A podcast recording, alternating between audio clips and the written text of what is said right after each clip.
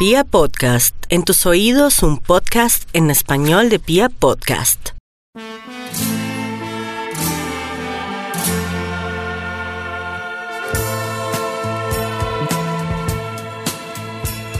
Sé que para nuestro amor llegó el final, ya de nada valen las palabras, tienes que partir regreso a tu país, aunque mi destino fue encontrar tu amor, en tus ojos brilla la nostalgia de otro despertar,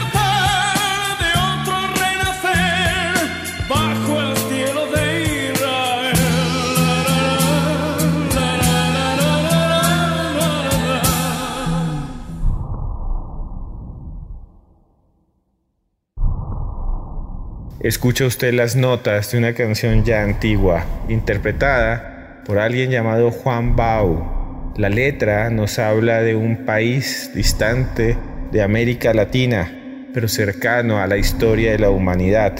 Les estoy hablando de Israel. Esa canción y muchas más nos cuentan de la conformación del Estado de Israel, que surgió después de la Segunda Guerra Mundial, luego de que cantidades de hombres, mujeres y niños fueran llevados a campos de exterminio, en donde los metían en grandes edificios y les lanzaban gas, y el gas los asfixiaba y los mataba, o si no también los ejecutaban en las calles. Durante mucho tiempo los fascistas europeos, los alemanes encabezados por Hitler, por Goebbels, por Goering y también los italianos que tenían ahí a Mussolini a la cabeza, los persiguieron, les quitaron sus negocios, sus tierras, sus casas, sus propiedades. Y los judíos, los antiguos israelitas que vagaban por toda la tierra, errantes y sin tierra, al final tuvieron su nación cuando las Naciones Unidas puso una resolución o proclamó una resolución el 14 de mayo de 1948, que fue la piedra sobre la que se construyó el Estado actual de Israel.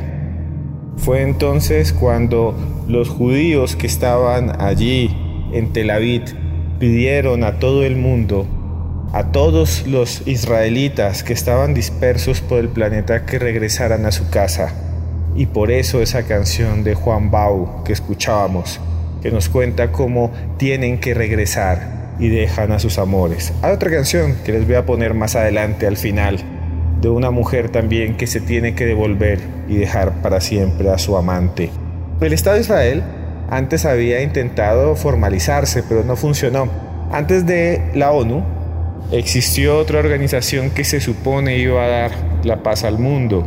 Se llamaba la Sociedad de las Naciones, pero fracasó por los fascistas, fracasó también por los regímenes monárquicos autoritarios como el japonés, que se alejaron de esas sociedades que buscaban la paz perpetua, esa que escribió alguna vez o describió alguna vez Kant, Immanuel Kant, en un libro que se llama así La paz perpetua, en la que todos los seres humanos podríamos vivir tranquilamente.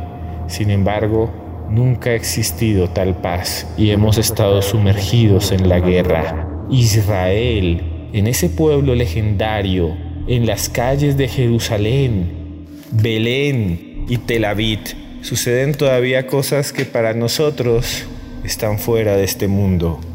Tradiciones como la de los sabios judíos, teólogos excelsos que revisan lentamente la Torá. La Torá, en parte, está en la Biblia, es el Pentateuco, los cuatro primeros libros, el Génesis, el Éxodo.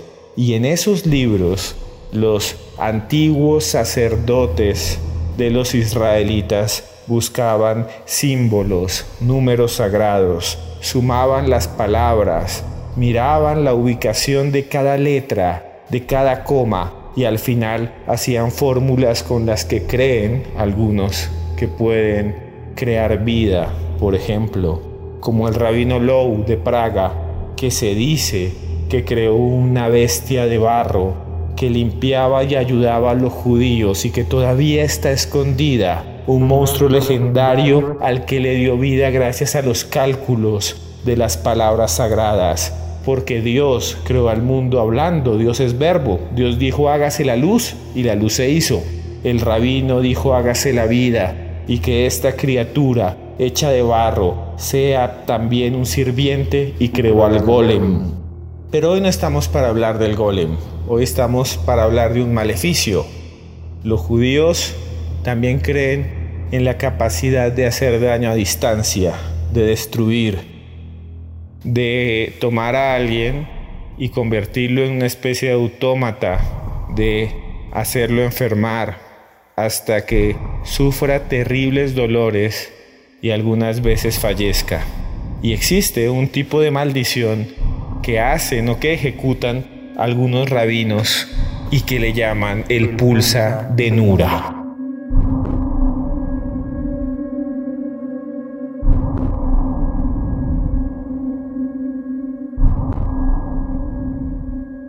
La expresión pulsa de Nura viene del arameo, no del hebreo, y significa el látigo de fuego. Realmente es una ceremonia cabalística inspirada en los antiguos sabios que supuestamente pueden manejar y contactar a los ángeles de Dios. Durante esta ceremonia cabalística se invocan especialmente a los ángeles de la destrucción para que aniquilen a los enemigos del rabí, para que aniquilen a los enemigos del pueblo judío. La Torá no permite este tipo de prácticas, sin embargo, existen. Y el pulsa de Nura aparece en el mismísimo Talmud, en los libros sagrados, en un pasaje en el que se dice que Dios castigó a algunos ángeles atacándolos y haciéndoles daño, especialmente a uno llamado Metatrón y a un profeta muy famoso al que le hizo daño, que también se llamaba Elías, el profeta Elías. También aparece en el Zohar. Es un texto ritual que está en algunos libros que no son oficiales ni sagrados dentro del judaísmo, pero que todos los que estudian la Torá y todos los que estudian las religiones abrahámicas y la, la religión judía lo considera real. El pulsa de Nura es visto por muchos místicos como el último recurso, cuando falla la justicia humana, cuando llevan a alguien a la cárcel porque ha matado a un niño y lo dejan libre, cuando hay un corrupto en el poder y se aferra y le hace daño a su pueblo, cuando los mismos sacerdotes o rabinos son corruptos y entonces lo que hacen es daño, cuando un violador nunca es castigado y lo obligan a casarse con la víctima. El pulsa de Nura es una serie de plegarias en las que se le pide a Dios, porque Dios es el que hace la acción divina, que juzgue a ese que está impune, que ataque a aquel que ofende al pueblo judío, que manipule la naturaleza para que esta persona se enferme, se degenere y sus manos se vuelvan cancerosas y sus vísceras se conviertan simplemente en espejos de su propia maldad negra y pútrida. Y entonces, señores, para hacer el pulsa de Nura, los religiosos, los rabinos, deben hacer lo siguiente. Tienen que conseguir un grupo de 10 hombres que tienen que ser judíos, 100% judíos, y que además sean papás, que tengan hijos, que tengan niños, que además tengan más de 40 años y que usen barba. No sé por qué, pero necesita que tengan barba. Luego se elabora una ceremonia secreta en la que hay cantos y en la que también hay antiguas oraciones de la cábala, de la mística, de la magia judía. En esas plegarias se le pide a Dios desesperadamente que borre a estos seres malditos e infectos del mundo. El pulsa de Nura para muchos es una leyenda, pero últimamente se ha transformado en algo muy extraño. ¿Por qué? Porque se han realizado diferentes pulsas de Nura en Israel y en algunos países, y algunas personas consideran que han funcionado. Por ejemplo, En octubre de 1995, varias personas se reunieron cerca a la antigua Galilea, en la ladera oriental de un monte llamado Gna, allá en Israel, en un cementerio llamado Rosh Pinah. En ese lugar hicieron un pulsa de Nura, se reunieron, cantaron, incluso los grabaron y dijeron que su enemigo, el enemigo del pueblo de Israel, era Yitzhak Rabin, porque había afirmado que era el primer ministro y fue un político y fue militar también de Israel, Isaac Rabin, que había firmado la paz con los enemigos de su pueblo, que eran los palestinos. Increíblemente, ese mismo año, pocos días después, en 1995, fue asesinado por un estudiante judío. ¿Es una casualidad? Para los rabinos fue real y el ataque espiritual mató a Isaac Rabin. En el año 2000 hicieron otro pulsa de Nura, esta vez contra Yasser Arafat, el líder de la OLP, y también contra otro musulmán, el señor Hafez al-Sadá. Resulta que Hafez al-Sadá, que era el presidente de la República Árabe de Siria, murió en el año 2000, muy pocos días después del pulsa de Nura.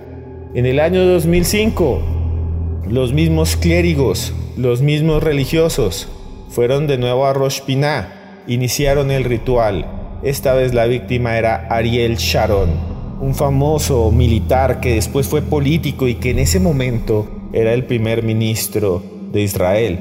Resulta que en ese momento, que después de que se hizo el pulsa de Nura, Ariel Sharon cayó enfermo, en coma y al final falleció el 11 de enero del año 2014 cuando tenía 85 años. Muchas muertes conectadas con el pulsa de Nura, muchas muertes conectadas con la política. El último pulsa de Nura conocido se los cuento después de que lo escuchen. Escuchen los cantos de los rabinos que buscan acabar con aquellos que odian.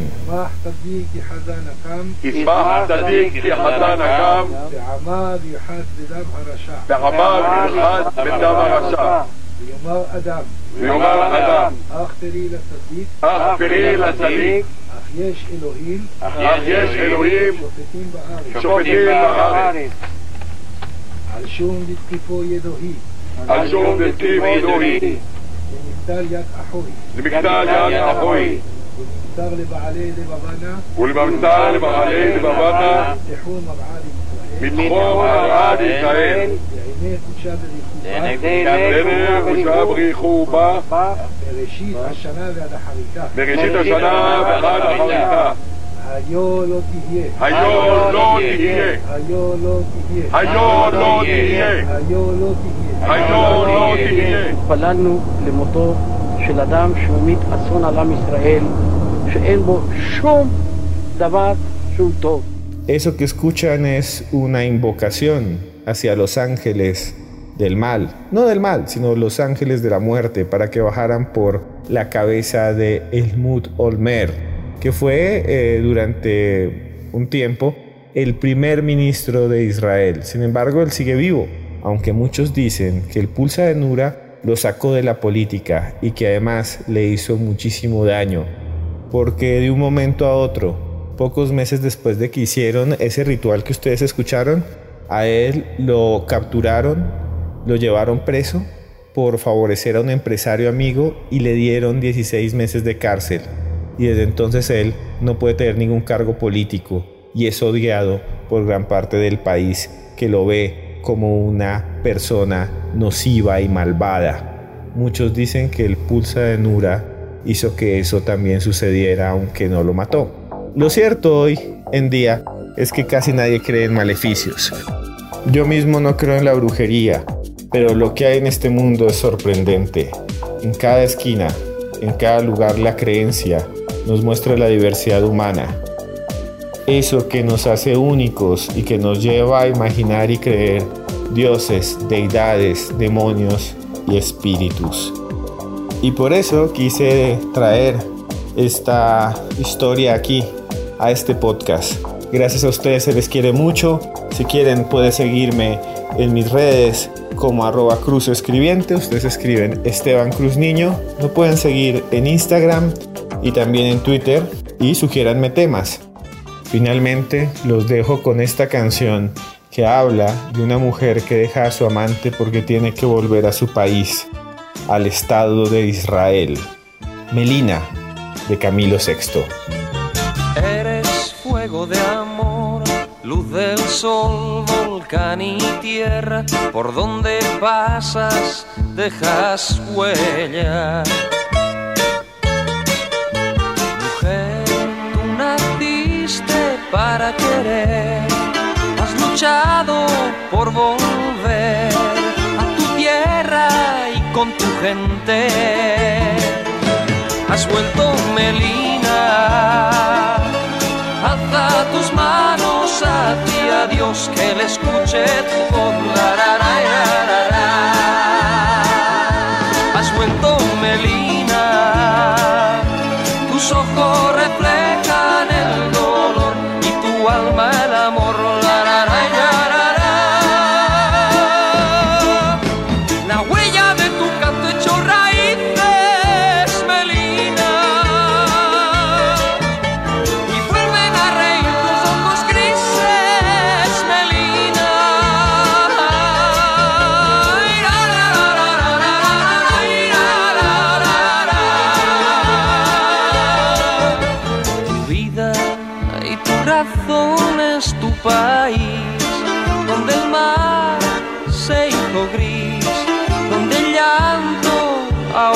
canto, has vuelto Melina, alza tus manos hacia